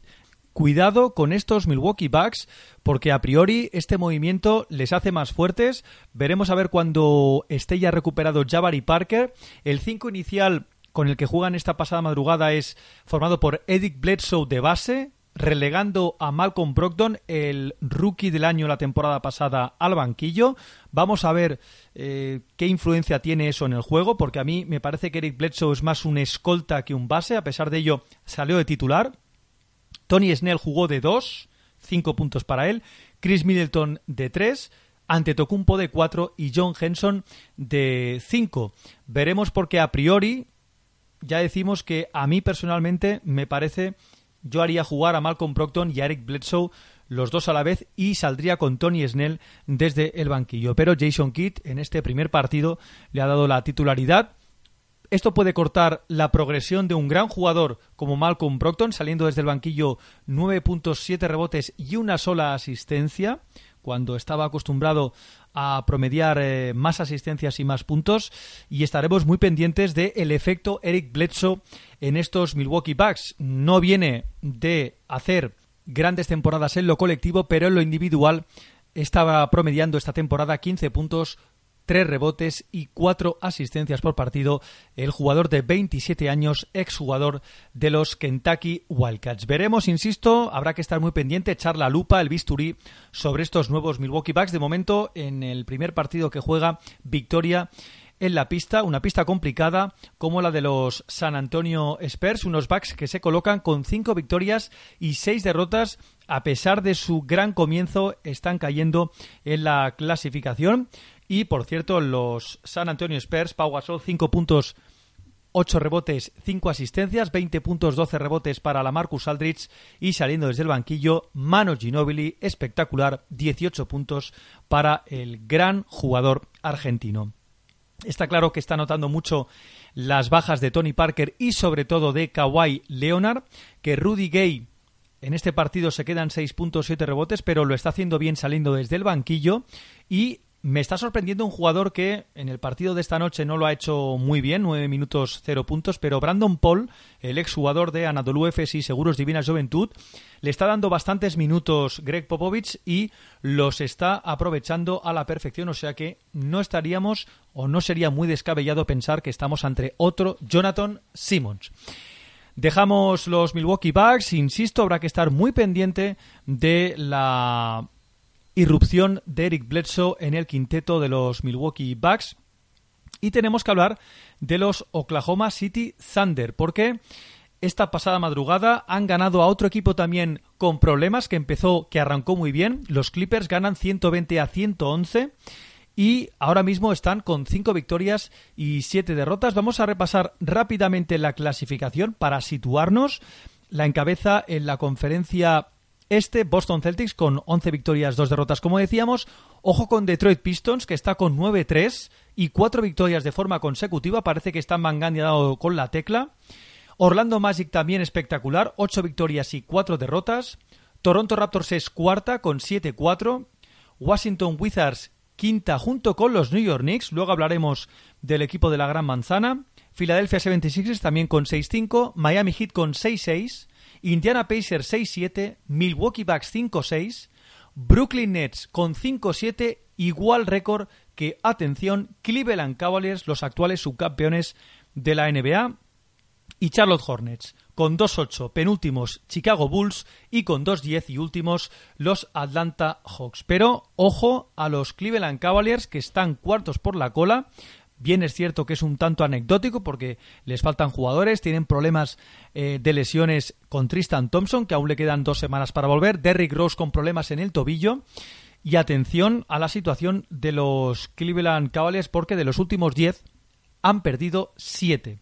En la conferencia oeste, dominada por Houston Rockets, 9 victorias, 3 derrotas, las mismas que Golden State Warriors, que parece que después de un comienzo un tanto dubitativo, se han puesto las pilas. Tercero, ojo, Minnesota Timberwolves 7-4, igual que Memphis Grizzlies con 7-4, Spurs 7-5, Denver Nuggets 7-5, para mí es sorprendente que los Nuggets estén en esa posición, con 6-6 Portland Trail Blazers, New Orleans Pelicans, los Clippers con 5-6, ahora mismo fuera de playoffs, con 5-7 Utah Jazz, Los Angeles Lakers y Oklahoma City Thunder. 4-9 para Phoenix Suns, Sacramento Kings 3-8 y Dallas Mavericks último de la conferencia oeste con dos victorias y 10 derrotas. Pero en los Thunder parece que hubo una reunión después de la derrota en la pista de los Denver Nuggets y esta pasada madrugada han vencido y además con contundencia se han impuesto por 120 a 111 con 42 puntos, 9 rebotes, 7 asistencias y 3 robos para Paul George que ha firmado el gran partido o el mejor partido desde que viste la camiseta de los Thunder. Russell Westbrook, su aportación, su producción en ataque se ha visto reducida, obviamente por los tiros de Carmelo Anthony y de Paul George, y se ha quedado o se está quedando lejos de los triples dobles que promediaba la temporada pasada. En el partido de esta noche, 22 puntos, 8 asistencias y 14 puntos para 6 rebotes. Pero da la sensación que no va a ser fácil el acoplamiento de estas tres estrellas en un equipo un poco cogido con pinzas. Por cierto, hay que destacar el gran partido de Alex Sabrines, saliendo desde el banquillo, 14 puntos en 21 minutos, con una serie de 3 de 4 desde la línea de 3. Hay especialistas defensivos, como el propio Anthony Robertson.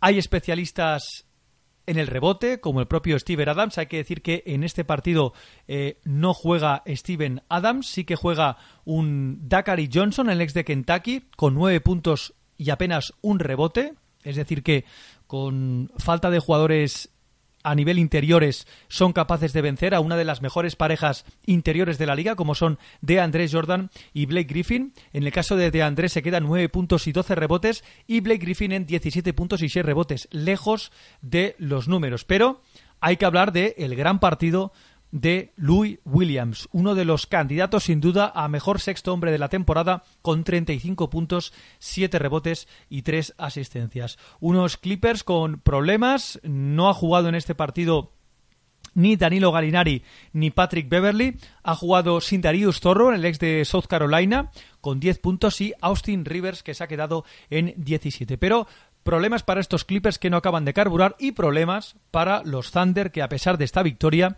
suman cinco victorias y siete derrotas, un récord un tanto pobre para tanta calidad como hay en este equipo. Tenemos que hablar también, como ya hemos dicho, de los Cleveland Cavaliers que eran capaces de vencer a los Milwaukee Bucks y en la madrugada del jueves al viernes perdían en la pista de uno de los gallitos de los Houston Rockets, un equipo que ahora mismo va viento en popa, con un gran LeBron James, con un buen Kevin Love, pero con problemas, como decíamos, con Derrick Rose, tiene problemas en el tobillo y veremos a ver cuándo puede regresar, un jugador que está cogido con pinzas y es sospechoso habitual. Y da la sensación que están esperando como agua de mayo la recuperación uno de Tristan Thompson, un baluarte defensivo para Tyron Lue y dos a Isaiah Thomas, un jugador que lo puede petar a partir de enero. Insistimos, a partir de enero estaría disponible, pero hasta que llegue al nivel que se le presupone a Isaiah Thomas, tal vez eh, tendremos que esperar a después del All-Star Game que esta temporada se va a disputar en Los Ángeles, en el Staples Center. Pero eh, como decíamos, los Cleveland Cavaliers no carburan. LeBron James cargándose el equipo a las espaldas, con mucho minutaje, con una buena noticia. Eh, parece el gran momento de Jeff Green, que en el partido de los Houston Rockets se fue hasta los 29 puntos y como decíamos, habrá que estar muy pendiente de estos Cleveland Cavaliers que ahora mismo eh, es anecdótico, pero están fuera de playoffs, están a un partido y medio de eh, los Philadelphia 76ers y los Miami Heat, que son los equipos que marcan el playoff. Y tenemos que hablar de los New York Knicks, del equipo de Crispas Porzingis, segundo máximo anotador de la liga tras el propio Giannis Antetokounmpo y la verdad es que tanto si eres aficionado a los Knicks como si no lo eres, el juego de Jeff Hornacek, el juego de los Knicks este año, al menos en los partidos en el Madison, se asemejan bastante a aquellos partidos aguerridos de finales de los 90, donde llegaron a una final de la NBA precisamente contra los San Antonio Spurs un equipo donde destaca por encima de todo Crispas Porcinkis, que está haciendo unos partidos ciertamente espectaculares. A mí tal vez me chirría la posición de base, donde ahí Jared Jack, un jugador veterano pero no muy físico, lo pasará mal contra bases como Russell Westbrook o el propio James Harden. Pero eh, Frank Nitikilina, Nikilina, mejor dicho, el base francés saliendo desde el banquillo, se está destapando como un base eminentemente defensivo, le faltan tal vez eh, dotes ofensivas, pero a pesar de ello, veremos a ver, veremos a ver, porque ahora mismo están con balance positivo, estarían en playoffs ahora mismo con seis victorias y cinco derrotas. En el último partido que pierden ante los Magic eh, no juega por Zingis con problemas en el codo y veremos a ver por qué esos problemas en el codo, ya ha dicho el alero a la pivot letón que en el verano tendrá que pasar por el quinófono, así que veremos a ver si esa lesión puede privar a los Knicks de hacer una buena temporada, tal vez la mejor temporada de los últimos 5 o 6 años. Hemos hablado de Boston Celtics, pero también tenemos que hablar de Detroit Pistons y Orlando Magic, que están siendo tal vez los equipos revelación Detroit Pistons eh, ganó o ha ganado esta pasada madrugada 111 a 104 a los Atlanta Hawks, a los defenestrados Atlanta Hawks, donde únicamente eh, Dennis Schroeder está dando la talla y tal vez Ken Basemore. En los Pistons, 22 puntos de Reggie Jackson, un jugador que está siempre en boca de traspasos y podría salir. Every Bradley, 20 puntos y ojo André Drummond, 16 puntos, 20 rebotes, 7 asistencias, 2 tapones y lo mejor es que ha mejorado en tiros libres, 4 de 6 desde esa distancia. y eso quiere decir que si Andy Dramón mejora en tiros libres y en visión de pase, porque en el partido ante los Hawks da siete asistencias, estamos ante unos grandes Pistons. Tobias Harris, uno de los intangibles para Stan Van Gundy, 16 puntos y 8 rebotes. Y saliendo desde el banquillo, un muy buen base suplente como Isha Smith con 17 puntos, lo cual hace que Detroit Pistons sea una de las revelaciones de la temporada con esas nueve victorias y solo tres derrotas. Y también hay que hablar de los Orlando Magic con esas ocho victorias y cuatro derrotas, un equipo que sin hacer mucho ruido se está destapando con un buen 5 inicial, con Teren Ross, con Elfrid Payton ya recuperado, con Nikola Bukevic, el pívot montenegrino, y con un Aaron Gordon que está a un nivel espectacular. Y por supuesto, Jonathan Simmons, que está teniendo un rol diferente al que tenía en los San Antonio Spurs, asumiendo más protagonismo, eso sí, saliendo desde el banquillo, pero siendo un jugador con un físico espectacular, buena mano y capaz de hacer absolutamente todo. Diríamos que los Spurs tienen a Kawhi Leonard y los Orlando Magic tienen a su Kawhi Leonard particular, su Kawhi Leonard de bolsillo. A pesar de ello, hay que hablar de los Raptors también, sin hacer mucho ruido. El equipo de Kyle Lowry y de Mar de Rosen están cuartos con siete victorias y cuatro derrotas. Y en el oeste hemos hablado de los Houston Rockets con un grandísimo James Harden en el partido ante los Caps, no lo hemos dicho, triple doble para él, con grandes porcentajes de tiro y ahora mismo, para mí, junto con Giannis Antetokounmpo, está siendo el gran candidato al MVP. Tal vez ahí podría entrar, veremos en función de cómo queden, Crispas Porzingis y LeBron James, porque LeBron James siempre hay que contarle.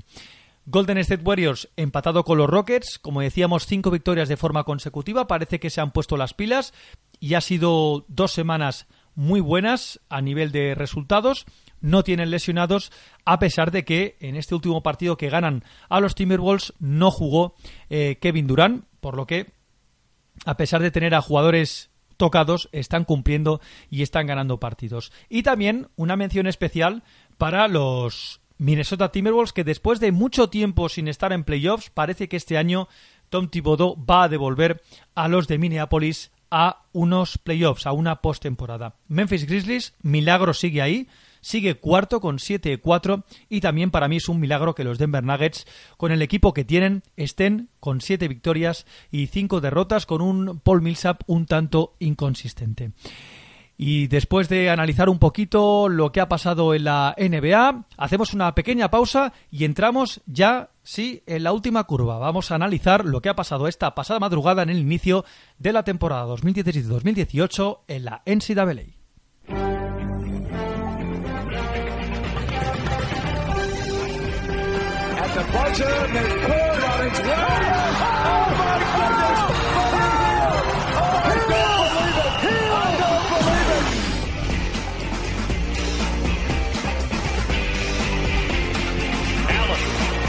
Shot up.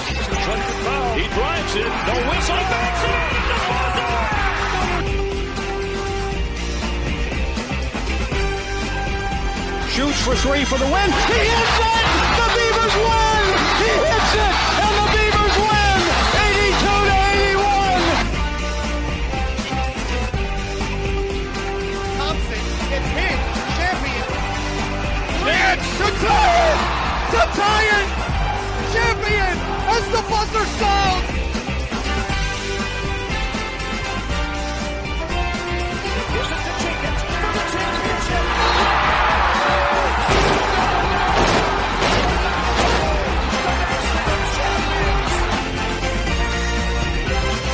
Canasta de tres con Xavi Cacho.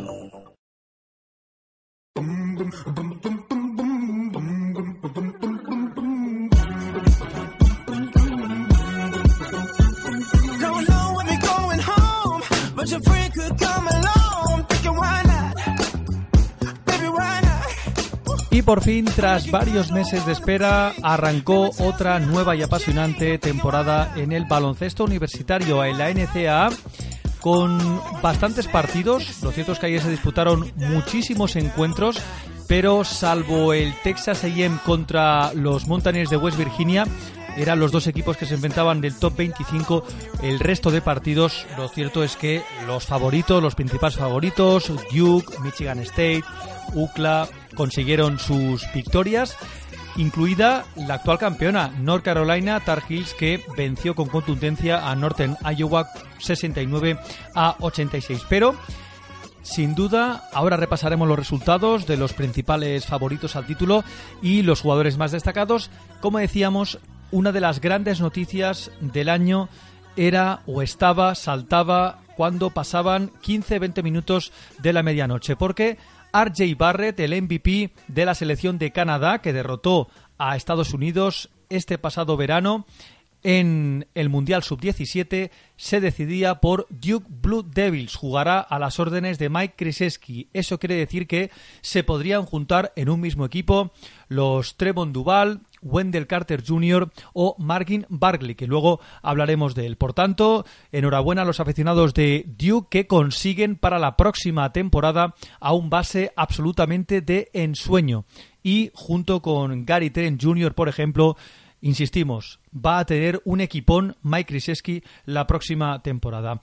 Como decíamos, de la madrugada únicamente un partido entre dos top 25, Texas A&M, que venció a West Virginia Mountaineers 88 a 65. Esa podríamos decir que es la pequeña sorpresa de la noche, pero sin duda eh, tenemos que hablar de eh, los otros marcadores que han habido. Empezamos, como no, por Duke Blue Devils, una de las grandes favoritas a hacerse con el título que vencía sin problemas 97 a 68 a la Universidad de Elon con un gran partido, primer gran partido de Margin Bagley, el freshman, 25 puntos y 10 rebotes. También buen partido del senior Grayson Allen, 22 puntos con 6 de 9 desde la línea de 3 y 17 puntos, 5 rebotes y 3 asistencias para Gary Trent Jr. Trevon Duval, uno de los grandes bases de esta temporada, se quedó en 8 puntos y 8 asistencias. Y Wendell Carter, otro freshman, con 8 puntos y 6 rebotes. Fijaros que del 5 inicial de Mike Krzyzewski, Grayson Allen, el único senior, todo lo demás, freshman. Espectacular el plantel que la temporada que viene se le añadirá R.J. Barrett. Desde el banquillo apenas 8 puntos de Alex O'Connell y 6 puntos y 11 rebotes también para otro freshman como Javin Delaurier. Por parte de la Universidad de Elon, apenas 13 puntos para Dimitri Thompson. Por tanto, en este primer partido, viento en popa para Duke, que vuelve a jugar hoy contra Utah Valley a partir de la una de la madrugada. Seguimos con el actual campeón, con North Carolina, que como decíamos derrotaba a Northern Iowa 86 a 69 un North Carolina que en este inicio de temporada no va a poder contar con Joel Berry, lesionado después de eh, tener un mal perder en una partida de videojuegos. Por tanto, están ahora mismo sin Joel Berry y con muchas bajas con respecto a la temporada pasada. A pesar de ello, ya dijimos la temporada pasada que Luke May podría ser este su año y en el primer partido lo ha demostrado. 26 puntos y 10 rebotes. También buen partido para Kenny Williams con 10 puntos y también buen partido para Garrison Brooks, otro freshman con 14 puntos y 6 rebotes. Theo Pinson 3 puntos y saliendo de teórico base, sustituyendo a Joel Berry, Jailek Felton, que es el sobrino de Raymond Felton, el actual jugador de los Oklahoma City Thunder. Por cierto, recomiendo si sois aficionados de la NCA, seguramente ya os la habréis descargado. Y si no, si queréis conocer en profundidad las altas, las bajas, las novedades y el mejor análisis, lo podéis hacer con la fantástica guía que han hecho nuestros compañeros de básquet americano. Os metéis en la página www.esperandoamarzo.com y ahí tenéis una fantástica guía de 254 páginas donde analiza equipo por equipo y conferencia por conferencia. Espectacular el trabajo de los compañeros de básquet americano y vale mucho la pena para estar informado a los que os gusta la NCA o queréis iniciaros en el baloncesto universitario. Desde el banquillo, apenas nueve puntos de Sterling Bagley y también nueve puntos para Seven Boots, que se presupone que esta temporada va a hacer mejores números.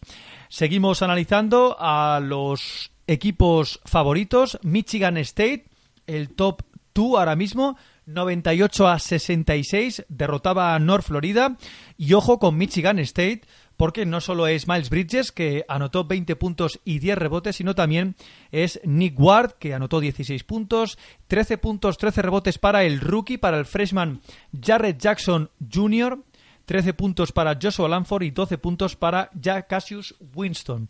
Lo cierto es que eh, ahora mismo el equipo de Tom Izzo tiene uno de los mejores cinco iniciales junto tal vez con el de Duke Blue Devils y el de Arizona. Desde el banquillo, 8 puntos para Mike White y 6 puntos para Nair Jr. Y por parte de North Florida, apenas 19 puntos de Iván Gandía Rosa. Pasamos a analizar lo que hizo Arizona, que destrozó literalmente a Northern Arizona 101 a 67 con un gran partido de Alonso Trier, 32 puntos, 5 rebotes, 4 asistencias y doble doble para DeAndre Ayton. Ya hablamos la semana pasada de él, es el principal competidor con Luca Doncic por hacerse con el pick one del próximo draft. 19 puntos, 12 rebotes, pero también buen partido para Dusan Ristic con 20 puntos y 10 rebotes. Insisto, gran pinta la que tienen los Wildcats de Arizona y tiene en DeAndre Dayton un muy digno sucesor de Laurie Markkanen, el actual jugador de los Chicago Bulls.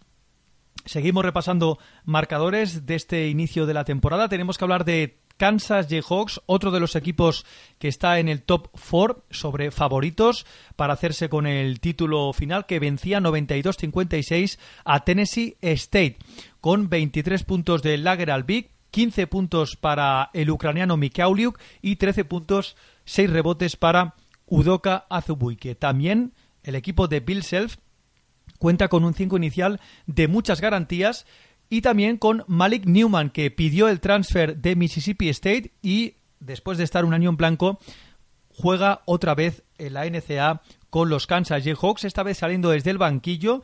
Eh, salía Marcus Garrett de titular. En partidos de pretemporada ha salido Malik Newman de titular junto con Lager Albic, pero en este inicio de temporada parece que Bill Self le dio la titularidad a Marcus Garrett. 10 puntos y 10 rebotes. Buen partido para Garrett. Y desde el banquillo, Malik Newman, 12 puntos, 4 rebotes y 2 asistencias. También buen partido de Mikiaulik, el alero ucraniano, 15 puntos y 10 puntos, 7 rebotes y 12 asistencias para Devonte Graham, el compañero la temporada pasada de Frank Mason III, que sigue a un gran nivel, un gran 5 inicial, el que tiene Bill Self destrozando a la débil Tennessee State.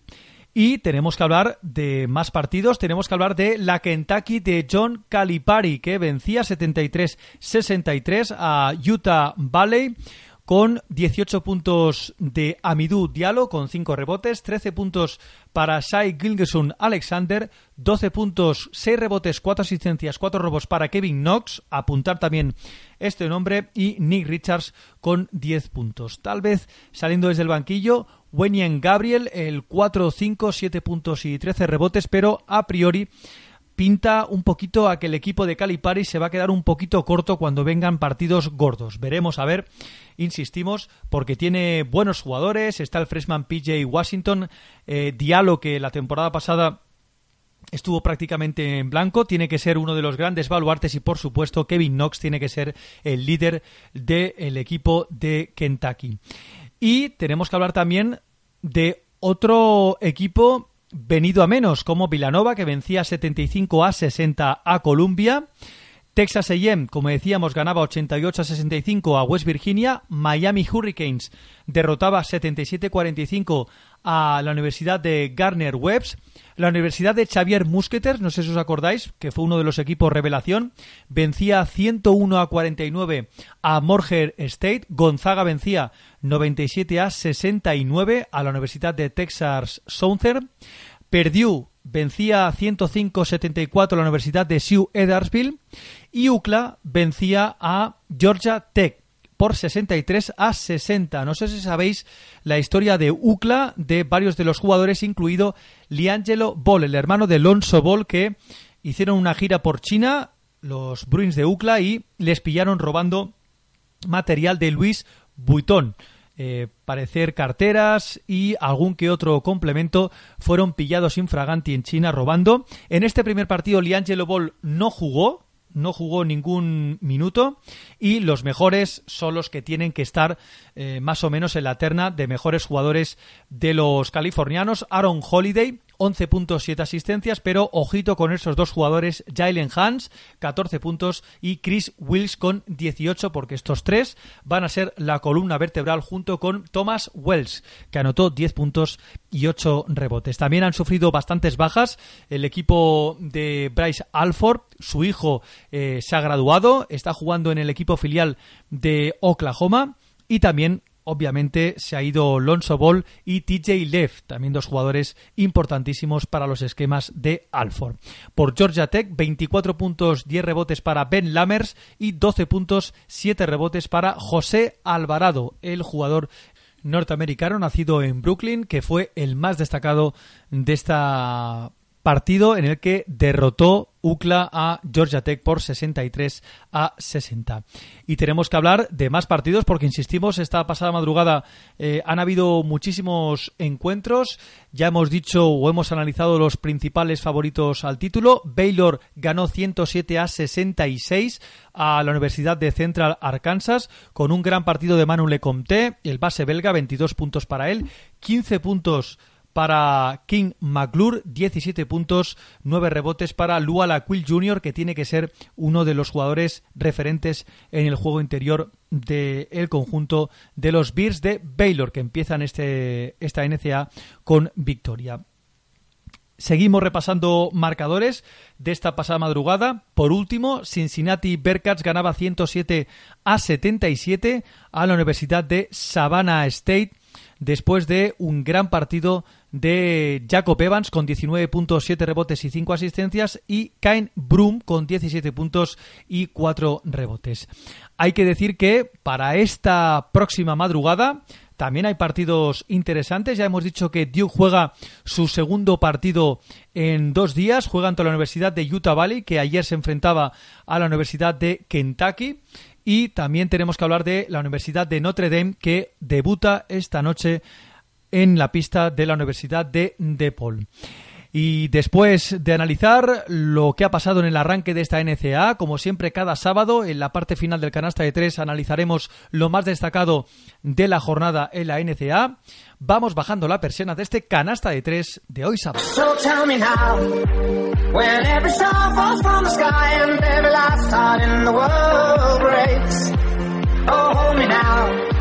When every ship is going down, I don't feel nothing when I hear you say, it's gonna be okay. It's gonna be okay.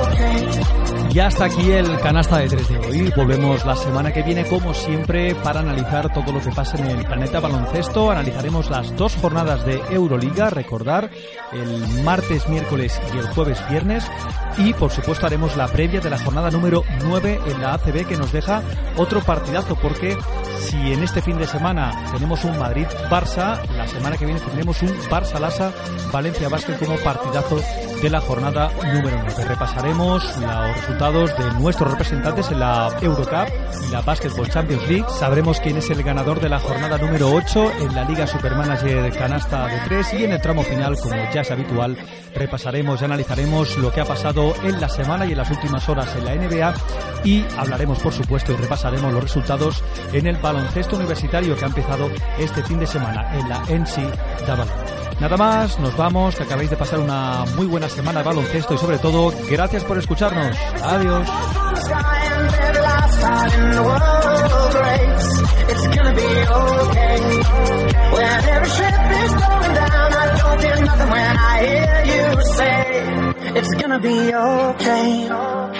Canasta de tres.